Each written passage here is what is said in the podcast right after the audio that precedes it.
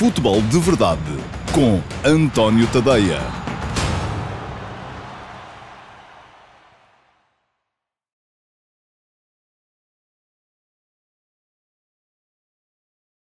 Olá, muito uh, bom dia a todos. Eu sou o António Tadeia. Este é o Futebol de Verdade de quarta-feira, dia 16 de setembro de uh, 2020, dia em que Portugal sabe que tem mais uma equipa na fase de grupos da uh, Liga Europa que é o Benfica, mas que ao mesmo tempo vai ter menos uma equipa a poder chegar à fase de grupos da Liga dos Campeões, também é o Benfica. Uh, vamos ter Rio Ave amanhã, o Rio Ave em Banja Luka, na Bósnia, para jogar com o Borat. Um, não é o Borat uh, aquele dos filmes, é mesmo o Borat Banja Luka. Uh, e um, veremos se o Rio Ave consegue seguir em frente para depois ter então a dura tarefa de enfrentar na terceira pré-eliminatória da Liga Europa, que está mais atrasada, o Besiktas. Uh, veremos também nessa altura com quem é que o Sporting vai jogar, nessa terceira pré-eliminatória, e se vai jogar. Um, as hipóteses são o Viking, Stavanger e o Aberdeen. Um, e depois ainda teremos sexta-feira sorteio do play-off da Liga Europa e... Esperamos nós que com a possibilidade de ainda virmos a ter duas equipas lá presentes, uh, Sporting e Rio Ave. Bom, uh, Hoje vou falar-vos sobretudo do, do, jogo de ontem, do PAOK Benfica, daquilo que o jogo uh, nos deu, uh, daquilo que o jogo nos mostrou, um, quais são as conclusões a tirar. Eu sei que é sempre dramático estar a tentar tirar conclusões com base apenas num jogo, mas a vida anda cada vez mais depressa, o mundo anda cada vez mais depressa e muitas vezes não se espera muito tempo. Já havia gente ontem a perguntar, aqui mesmo no futebol de verdade, quais seriam as consequências para Jorge Jesus uh, de uma eventual eliminação, que acabou depois por, por acontecer. Enfim, eu na altura até respondi: Jesus vai fazer o primeiro jogo depois do regresso ao Benfica. É claro que pode haver consequências, mas elas têm mais a ver com a forma como as coisas vão ser feitas daqui para a frente. Mas já lá vamos.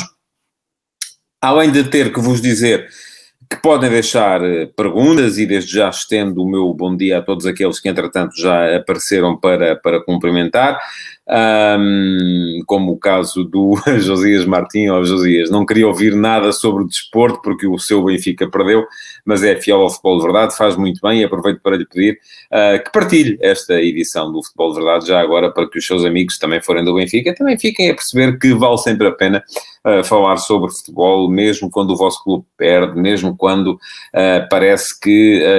porque as coisas têm sempre uma explicação mais ou menos racional e todos nós crescemos um bocadinho se for formos à procura dessa, dessa explicação. Mas bom, e a dizer-vos, futebol de verdade, vai todos os dias para o ar, meio-dia e meia, em todas as minhas redes sociais, Facebook, Instagram, Twitter, no meu canal de YouTube, no meu site, antoniotadeia.com, através do uh, meu canal de Dailymotion. Se não subscreve ainda alguma destas, algum destes canais, vá lá a correr uh, e uh, meta lá a vossa, metam lá a vossa enfim, inscrevam-se nos canais, uh, sigam-me nas redes sociais, porque há conteúdos diferenciados em tudo o que são uh, uh, redes sociais. Bom, e um, aquilo que, que acontece é que durante o futebol de verdade vocês podem deixar comentários e perguntas eh, que não têm que ter a ver com os temas que estão anunciados para o dia, uh, embora se tiverem a ver com os temas que estão anunciados para o dia, há a possibilidade de eu vos responder logo aqui no, no direto e fazer deste espaço um espaço mais interativo. Se forem temas completamente à margem, uh, o mais certo é ficarem guardadas para a edição especial do Q&A, de pergunta e resposta,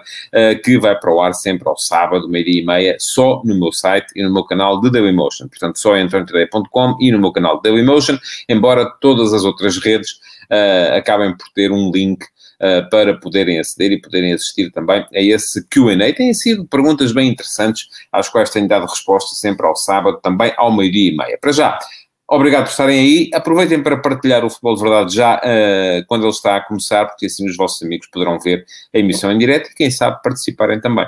Porque, uh, já o disse aqui, quero que este seja um espaço cada vez mais interativo e cada vez mais com a vossa participação. Ora bem, eu já escrevi hoje de manhã, uh, no último passe, uh, que vai hum, sempre, entra sempre no meu site, por volta das 8 da manhã, de segunda a sexta, sobre uh, a derrota do Benfica ontem. E, e eu acho que há uma coisa que não podemos. É verdade que esta é uma derrota que tem consequências, não só ao nível financeiro, porque são, grosso modo, 50 milhões de euros que o Benfica deixa de ganhar um, tem também consequências, ou pode vir a ter consequências, pelo menos na campanha eleitoral, tenho de certeza, porque ontem já apareceram os uh, candidatos da oposição, uh, os homens que vão opor-se ao Luís Filipe Vieira nas próximas eleições, uh, chamar a atenção para aquilo que entendem ser uma gestão errada do clube, mas eu acho que é questão fundamental para já tem a ver mesmo com futebol, com aquilo que se viu, não é? A bola começou a saltar, uh, diz-me o Berto Martins que lhe falta ao Benfica um organizador do jogo e pede uma opinião acerca de Tarabt, um, se é jogador para ser titular deste Benfica, já lá vou, uh, prometo-lhe que não sai daqui sem resposta, porque esse é um dos temas sobre os quais eu quero ainda falar e sobre aquilo que do meu ponto de vista falta de facto ao Benfica. Ora bem, como é que foi o jogo? Um, depende, não é? Se nós uh, quisermos olhar para isto e uh, utilizar o complexo Calimero e dizer que foi uma injustiça, foi uma, uma injustiça terrível, uh, que o Benfica teve muito azar, que falhou a finalização, que teve mais de 70% de posse de bola, que rematou mais do que o adversário. Bom, podemos ir por aí, mas isso não leva seguramente a que uh, se cresça, porque crescer passa muitas vezes pelo enfrentar dos, dos problemas, e a, a verdade é, isto é tudo verdade, isto que eu disse, Uh, mas estes números acabam por, dentro deles, encerrar aqueles que, do meu ponto de vista, são os verdadeiros problemas do Benfica. O Benfica não tem problemas em controlar, ou não teve problemas em controlar a iniciativa de jogo na partida de ontem contra o PAOC, também porque o PAOC não o quis fazer, não é? O PAOC previu, e o Abel Ferreira nesse aspecto esteve bem, estrategicamente previu um Benfica, e o Benfica é mais forte. Enfim, foi isso que Jesus disse no final. O Benfica tem individualmente e até coletivamente é mais forte do que este PAOC, mas perdeu. Uh, porquê? Porque o Abel foi capaz de ler bem aquilo que o jogo poderia uh, vir a dar, Uh, apostou num bloco baixo e compacto, embora a qualidade individual dos seus jogadores não lhe permitisse uh, ter criado um bloco absolutamente uh, impenetrável, não é tanto por aí, e apostou depois na segunda parte, quando o Benfica afrouxou a pressão, na capacidade para meter contra-ataques em campo. Pergunta-me o Jorge Ramos, ou diz o Jorge Ramos, que o Benfica dominou a primeira parte, mas não foi eficaz. Não é, não é tanto uma questão de eficácia. Enfim, o que é que eu vi na primeira parte? Vi um Benfica muito bem sem bola. Um, eu sei que vocês gostam às vezes de gozar, e dizer assim, ah pá, os jogadores bons sem bola são, isso também eu, não é? Sem bola. Não, mas eh, pensem assim, um jogo tem 90 minutos. Vamos lá supor que tem 50 minutos de tempo útil, se tivermos sorte, se os jogos forem bem. Uh, e dentro desses 50 minutos não há um jogador, a não ser que seja eventualmente o Messi ou o Cristiano Ronaldo, que tudo somado tenha mais de 2, 3 minutos com a bola nos pés. Portanto, sobram 47 minutos em que a ação do jogador é sem bola. Quer a equipa tenha a bola e a ação do jogador seja desmarcar-se, dar linhas de passe, aparecer no espaço onde tem de aparecer para que a equipa possa criar perigo, quer no momento em que a equipa não tem a bola, em que a ação do jogador tem que ser ocupar o espaço, preenchê-lo, tapar as linhas de passe ao adversário, pressionar, desarmar, enfim, portanto, já estamos a ver que grande parte da ação de um jogador é feita sem bola. E, e atenção, isto não é despiciando. Eu, quando eu era miúdo, dizia-se muito um, que o Nené, enfim, os mais velhos lembrar-se do Nené, era uh, um avançado extraordinário no jogo sem bola. E na altura a malta gozava muito com isso. É pá, sem bola, sem bola também eu. Mas não, é importante de facto, uh, porque uh, jogar sem bola é muito, é muito importante. E o Benfica esteve muito bem sem bola na primeira parte do jogo de ontem.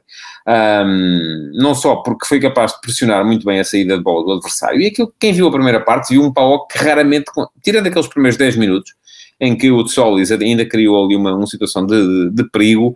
Um, quem viu o jogo viu um Benfica, uh, viu um Paulo que raramente saiu sequer um, do seu meio campo. E adivinhava-se a qualquer momento que o Benfica pudesse marcar. Ora, porquê é que o Benfica não marcou Uh, nesse período. Enfim, teve duas ocasiões. Teve aquele cabeceamento de, uh, aliás, cabeceamento não, aquela jogada de Seferovic uh, que ele acaba por finalizar mal, e teve o livre direto de uh, Pizzi, que bateu no poste direito da baliza uh, do Zivkovic. Um, não teve mais do que isso. Teve depois uns remates de fora, um do Pedrinho, que foi perigoso, mas enfim, são remates de fora da área. Aí não estamos a falar em capacidade de criação. E aquilo que o Benfica, me parece, falhou, aquilo que o Benfica falhou, não foi tanto na finalização, embora sim, vamos lá ver, Seferovic não é um finalizador ao nível daquilo que o Benfica precisa, foi sobretudo na criação. Um, os comportamentos ofensivos de uma equipa dividem-se basicamente em uh, uh, organização, que é a forma como a equipa, um, na, primeira fase da organização, sai, sai a jogar, Uh, depois entra na fase de criação, que é a forma como define últimos passos, passos para zonas de finalização e finalização. Um, ora, foi precisamente na zona de criação que o Benfica não esteve bem. E não esteve bem porquê? Uh, porque a verdade é que não foi capaz de criar um, um volume suficiente de situações de golo face à, ao volume de jogo que foi tendo. O Benfica teve muito volume de jogo, mas a esse volume de jogo não, não teve o correspondente em termos de criação de situações de perigo. Porquê? Do meu ponto de vista, isto aqui é sempre subjetivo, porque uh, Jesus acentuou um bocadinho a sua obsessão com uh, o espaço interior, com o corredor central. Repare, o Benfica jogou sempre com os alas uh, de pé trocado. Everton destro jogou à esquerda, Pedrinho, uh, canhoto, jogou à direita, sempre a fugirem para dentro. Pedrinho, aliás, muitas vezes a invadir o espaço central um, e com a forçar também Pizzi a sair um bocado para a direita. Mas a verdade é que nos homens da frente ninguém foi capaz de criar pelos corredores laterais. O Benfica não criou situações de envolvimento nos corredores laterais. E isto, do meu ponto de vista, tem a ver com outra questão, que é a falta de jogadores diferentes ehm, naquela zona. O Benfica teve um ponta de lança, Seferovic, e depois teve três um, jogadores que, vistos bem, são mais médios do que avançados. Portanto, não houve ali um segundo avançado. Isto roubou-lhe presença na área, por um lado, e roubou-lhe capacidade, ter, a possibilidade de ter um jogador com capacidade para ser diferente naquela zona. Eu estava a ver o jogo e estava a pensar em Luca Waldschmidt. Uh, porque me parece que Waldschmidt é precisamente esse jogador. Alguém aqui já falou também do Gonçalo Ramos e falou dele por oposição ao uh, Seferovic. Eu acho que o Gonçalo Ramos não seria alternativa a Seferovic, seria, quanto muito, um, acrescento a Seferovic. Eu acho que o Benfica precisa, de facto, uh, sobretudo em jogos destes, em que tem que uh, estar muito em organização ofensiva, em ataque posicional, precisa de um jogador que seja, de facto, segundo avançado e não tanto terceiro médio. E a questão é que todos os homens que esteve em campo ontem naquela zona, Everton, Pedrinho, Pizzi, são mais terceiros médios do que segundos avançados. Eu achei curioso um, que uh, no final o Jorge Jesus tenha dito, uh, tenha falado na questão de, de, de Pizzi e Pedrinho a trocarem de posição, a jogarem como segundo avançado, e eu olho para ali e vejo sempre mais terceiro médio do que segundo avançado. Portanto, eu acho que foi isso que faltou. Faltou ao Benfica nessa altura uh, um jogador diferente, faltou um avançado que fosse capaz, conforme o Jesus disse no final, de ganhar o espaço. O que é que ele quer dizer com isso? Uh, um avançado que fosse capaz de ir à procura da profundidade, que fosse capaz de alargar o espaço entre linhas uh, da equipa adversária, para depois então sim poder beneficiar da presença desses todos os jogadores, desses, no meu tempo chamavam-se-lhes armandinhos são aqueles. Um, Diz-me Jorge Fernandes que o Benfica não ganhou porque não tem um ponto de lança eficaz. Não concordo. Embora seja verdade, o Benfica não tem neste momento um ponto. Enfim, não sei, não, não conheço ainda suficientemente Darwin. Um, e Vinícius é esse ponto de lança, mas é diferente, eu já lá vou. Um, mas eu já vou passar a essa fase, Jorge. Uh, fico por aí porque já vou passar a essa, a essa fase uh, de definir o que é que falta ao Benfica. Bom, uh, na segunda parte o jogo mudou. E o que é que mudou no jogo na segunda parte? O Benfica piorou no jogo sem bola. Uh, a pressão não saiu tão bem. Uh, e o PAOK estaria com certeza à espera disso. É início da época, não há ainda capacidade para manter esta intensidade de jogo elevada durante a partida toda. E seria de prever uh, que o Benfica, durante esse período, acabasse por cair um bocadinho os seus níveis de intensidade e não fosse capaz de condicionar tão bem a primeira fase de construção da equipa adversária.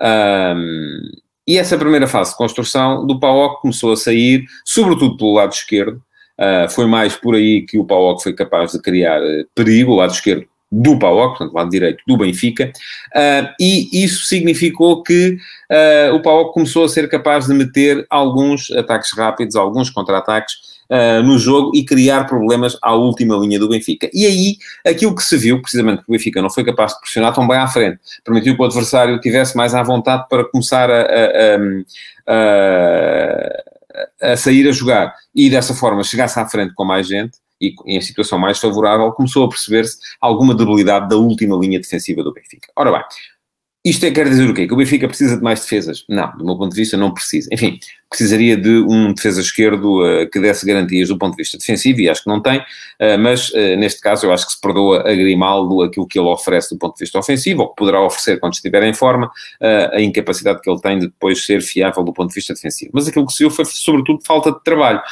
Há ali questões.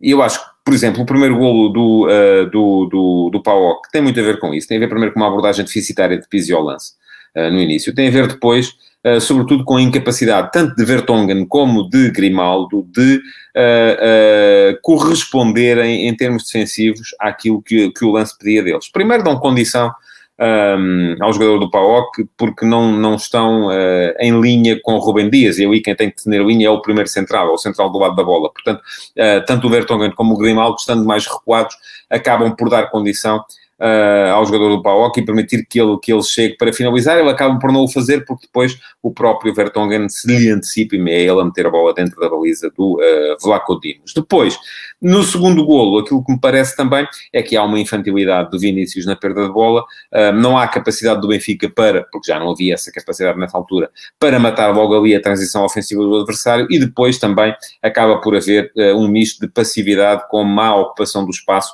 por parte do Grimaldo que permite que o Zivkovic um, acabasse por finalizar uh, da forma como finalizou. Portanto, o que é que falta ao Benfica uh, neste momento? Para já faltam os 50 milhões que chegariam se o Benfica tivesse chegado à, à, fase de grupos da Liga dos Campeões. E esses vão faltar e uh, provavelmente vão ter que chegar de outra, de outra forma e já lá vamos. Um, depois, parece-me que falta trabalho na última linha.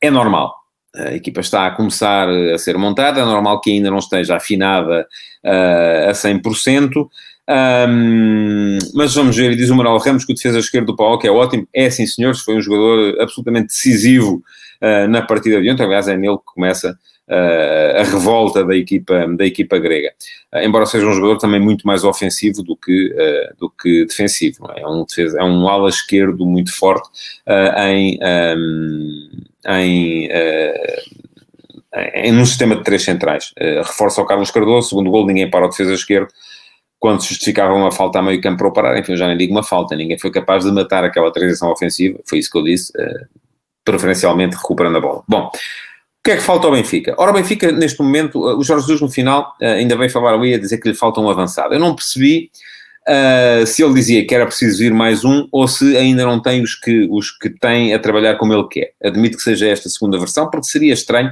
que, tendo o Benfica já gasto uh, mais de 75 milhões de euros em jogadores para o ataque, uh, não tenha ainda o avançado que o treinador quer. É estranho. O ponto de lança será Darwin? Talvez. o que deu para perceber ontem não, não, não deu para perceber se vai ser ele ou não. Pergunta-me o Simão Rochinol como é que alguém como Seferovic é titular no Benfica, jogador muito fraco para jogar no Benfica, enfim, uh, eu recordo ao Simão uh, que o Seferovic foi fundamental, por exemplo, na forma como o Benfica ganhou o Campeonato Nacional em 2019. Porquê? E porquê é que jogou Seferovic ontem? Porque Jesus queria muito aquela intensidade defensiva que Seferovic dá ao jogo. Será que Darwin é jogador para dar ao mesmo tempo essa intensidade defensiva, a tal busca da profundidade que é precisa e mais certeza na finalização? Vamos ver, uh, vamos ter que esperar para ver. Um, por 24 milhões que ele custou, é bom que assim seja, porque se não for, enfim, terá sido dinheiro a mais. Uma coisa eu tenho a certeza, Vinícius não é esse jogador. Vinícius não é um jogador que dê a tal intensidade defensiva na primeira linha da oposição ao, ao, ao adversário uh, e por isso mesmo não jogou ontem. E por isso mesmo é o jogador que o Benfica tem neste momento na linha para ser transferido, ou teria, se houvesse mercado, coisa que não está a haver, e aqui agora, mas eu já lá vou à questão das agendas. Um, outra questão é a do segundo avançado. Ora, o Benfica uh, precisa, do meu ponto de vista, e não o, disse, não o digo só hoje por causa do jogo de ontem, quem quiser ler, uh, está lá no, no, no, no meu site, montorioteia.com, um texto que se chama, uh, salvo erro, o Dilema de Jesus Faça Pizzi, e tem uma semana, uma semana e picos, um, quando uh, se começou a perceber que seria Pizzi a, a, a, solução de Jesus para aquela posição. Não resolve, do meu ponto de vista. O Benfica precisa de um segundo avançado que seja, de facto, avançado. Eu penso em Waldschmidt, penso até em Gonçalo Ramos, não penso em Pizzi, não penso em Cebolinha, não penso em Servi, não penso em Pedrinho, não penso em nenhum desses jogadores, porque esses são jogadores que um, têm características uh, um bocadinho redundantes uns com os outros. Portanto, falta ao Benfica ao segundo avançado? Mal seria. Aí está. Tem Gonçalo Ramos, que me parece que é um excelente jogador, que precisa até de minutos e de jogar, e tem uh, Waldschmidt, pelo qual o Benfica pagou, e pagou bem. Portanto, se pagou e pagou bem, é um jogador que anda na seleção alemã, Uh, enfim, convém que, que jogue. E depois, o que é que falta mais? E já lá vou à questão Tarapte. Do meu ponto de vista, falta um 8, de facto. Falta um 8 e porquê? Um, Tarapte é um jogador uh, interessante para jogar como 8 do ponto de vista ofensivo. Uh, porque é um jogador que introduz uma dose de risco muito grande no jogo logo desde a primeira fase de construção. É um jogador que queima linhas com bola, é um jogador que, sobretudo, uh, tem uma visão muito vertical do jogo e é capaz de meter a equipa, fazer-la saltar fases. Diz-me o Carlos Guisto que Weigl a 8, não creio. Eu acho que Weigl e Florentino são redundantes. Quando muito podemos dizer assim, se o Benfica tinha Florentino, por que raio é que foi investir 20 milhões de euros em Weigl? São dois jogadores para a mesma posição. São dois jogadores de início de construção. Perguntam o Hugo se o Gabriel não pode ser esse 8? Não. Gabriel é um jogador uh, pouco fiável em termos de construção. Um, é um jogador que não introduz o risco que introduz Tarap, portanto, ofensivamente é muito mais fraco. E depois, sendo melhor sem bola do que Tarap, um, é um jogador que com bola perde muitas vezes essa tal bola. Diz-me naquilo que o segundo avançado é o Waldschmidt, eu também acho, mas vamos ver. Uh, ontem não entrou, por exemplo. Pode ser o Rafa também, eventualmente, embora também seja um jogador muito próximo dos outros quatro. Mas eu estava a falar da questão do outro. Uh, não vejo no plantel do Benfica esse jogador. Uh, não existe. Acho que uh, se calhar o dinheiro que foi gasto em Weigl um, terá sido. Não é que o jogador seja mau, eu acho que Weigl é um excelente médio centro, é um excelente 6. Um, mas no esquema do Benfica, jogar com Weigl e Florentino, e acho que Florentino é um extraordinário 6 também, é perder capacidade ofensiva. Uh, e portanto não os vejo os dois a jogar ao mesmo tempo. Posso estar enganado, enfim, a verdade é que isso não foi ainda tentado e Florentino desapareceu das escolhas quando chegou Weigl, o que também é, enfim, é um problema uh, tendo em conta que é um jogador que o Benfica quer muito promover. Ora, diz-me naquilo que faltam oito, tipo Enzo Pérez ou Renato Sanches. São jogadores muito diferentes. Enzo Pérez era um jogador que garantia, dava garantias ofensiva e defensivamente, Renato Sanches não, só dava garantias ofensivamente. Uh, aliás, repare, a própria Seleção Nacional, para usar Renato Sanches, teve que o usar com mais dois médios centro. Diz-me o Simão Rochinol, se Gerson no Flamengo seria o 8 ideal, é um bom 8, era, mas já se gastou tanto dinheiro, não é? E já lá vamos à questão do dinheiro. Uh, portanto, eu acho que o Benfica neste momento não tem esse jogador. Não é Samaris, porque lhe falta consciência posicional, falta-lhe uh, capacidade para ser importante também do ponto de vista ofensivo. Não é Gabriel, porque perde muitas vezes a bola, porque um, não é jogador para, embora seja melhor sem bola, uh, não é tão forte como estar apto com ela.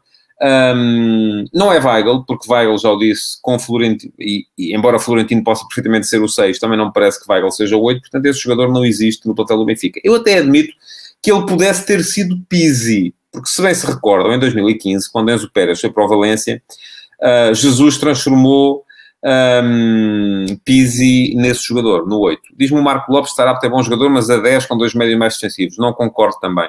Uh, não concordo porque aí tira a equipa, é, mas numa equipa que não tenha a ambição ofensiva do Benfica, porque aí, enfim, faria o mesmo que faz o Pizzi lá mais à frente.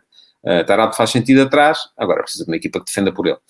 Um, e a dizer então que, uh, agora perdi-me um bocadinho, é o problema das perguntas, peço-vos desculpa, um, porque uh, se o Feija faz falta, perguntou ao Alberino Correia, não, acho que não, acho que o Feija não faz falta, porque o Benfica tem dois jogadores extraordinários para a posição do Feja, que são o Weigl e o Florentino.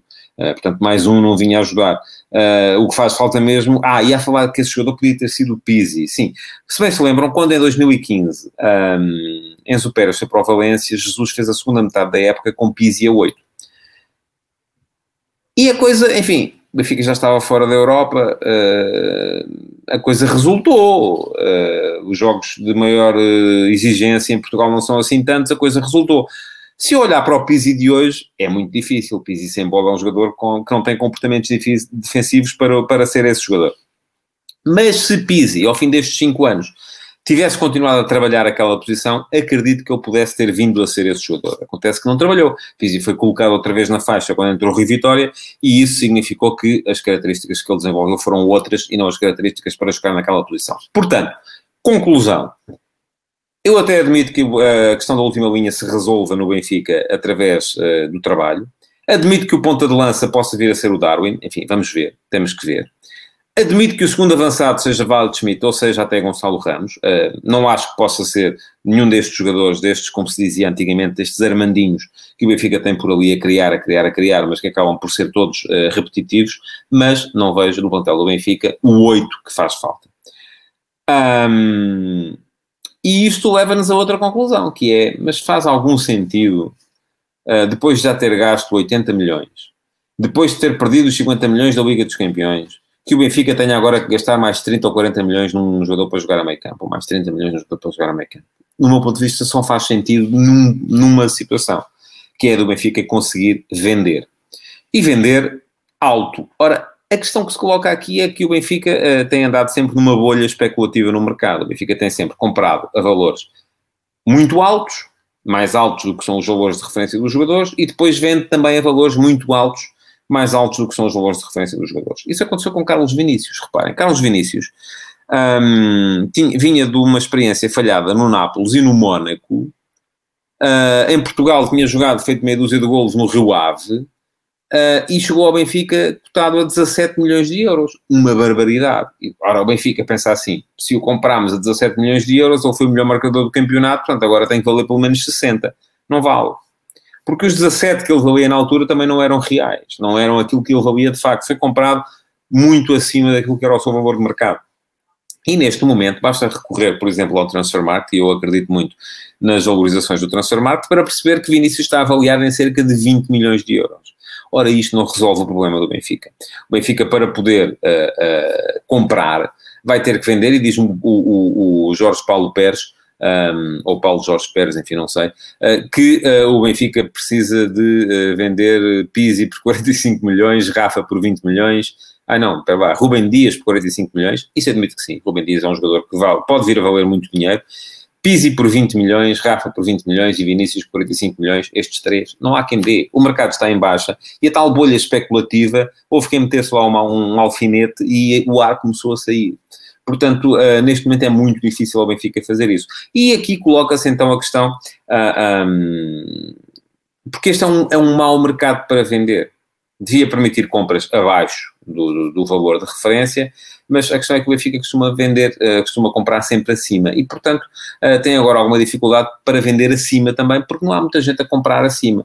E coloca-se então a questão uh, eleitoral, que é até que ponto é que isto pode vir a, a funcionar contra Luís Felipe Vieira. Eu acho que Vieira, neste momento, vai ser muito mais julgado pelos resultados que o Benfica conseguir desde ontem, e o de ontem já conta, até à data das eleições, do que pelas aquisições que vieram não a fazer. Essa fase das aquisições eu acho que já passou, um, embora possa vir ainda gente, mas já não é uh, por aí que, que, que, o julgamento vai ser feito. Acho que a partir daqui vai ser julgado em função dos resultados.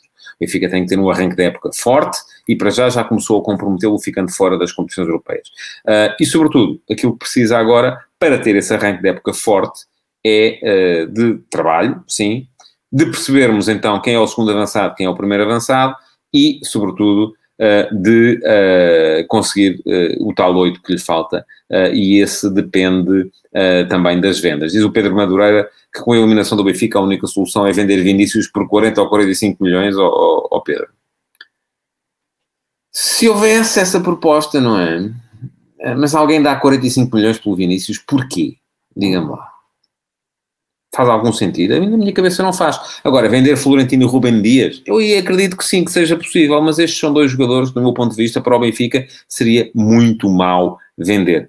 Ricardo Patrício, julgo que o Benfica fazia bem a vender por 25 milhões o Vinícius, o Seferovic por 10 milhões e o Grimaldo por 20, claro, e está a haver propostas, mas não vai haver esse tipo de propostas por estes jogadores. Este é um mercado em baixa. Esqueçam aquela lógica uh, especulativa que, uh, em que estávamos todos a viver, ou que estava o Benfica a viver, sobretudo, até há pouco tempo. Bom, já vamos com uh, muito tempo de programa, eu ainda queria falar aqui de uma questão que me parece importante, que tem a ver Uh, com, uh, vou só fazer aqui uma, uma ressalva, diz-me o Jorge Paulo Pérez que o milagreiro Jorge Mendes pode ajudar nas vendas, vamos ver se ele está por, para aí, porque o Jorge Mendes neste momento está, uh, virou um bocadinho agulha para o estádio do Dragão, não é? Portanto, eu acho que essa é uma questão fundamental,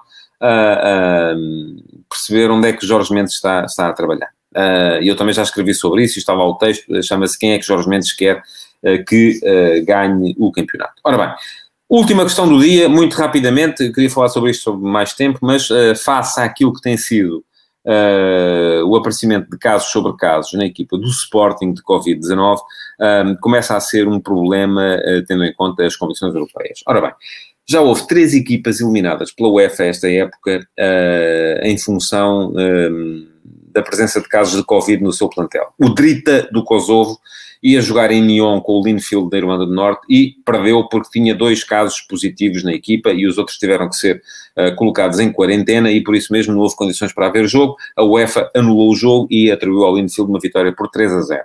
O uh, Slovan de Bratislava, da Eslováquia, uh, chegou às Ilhas Faroé para defrontar o Klaksvik com um caso positivo, chamou a equipa B, porque acharam que uh, a equipa B chegaria para ganhar aos, aos jogadores das Ilhas Faroé, mas estes, quando chegaram lá, também tinham um caso positivo, o jogo acabou por não se realizar, foi primeiro adiado e depois, de facto, cancelado, e a UEFA atribuiu ao Klaksvik uma vitória por 3-0 sobre o Slovan Bratislava.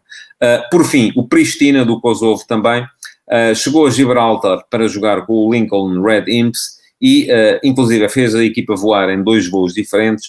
Uh, chegaram lá e tinham uh, 10 casos positivos que impediram imediatamente a equipa principal do Pristina de jogar.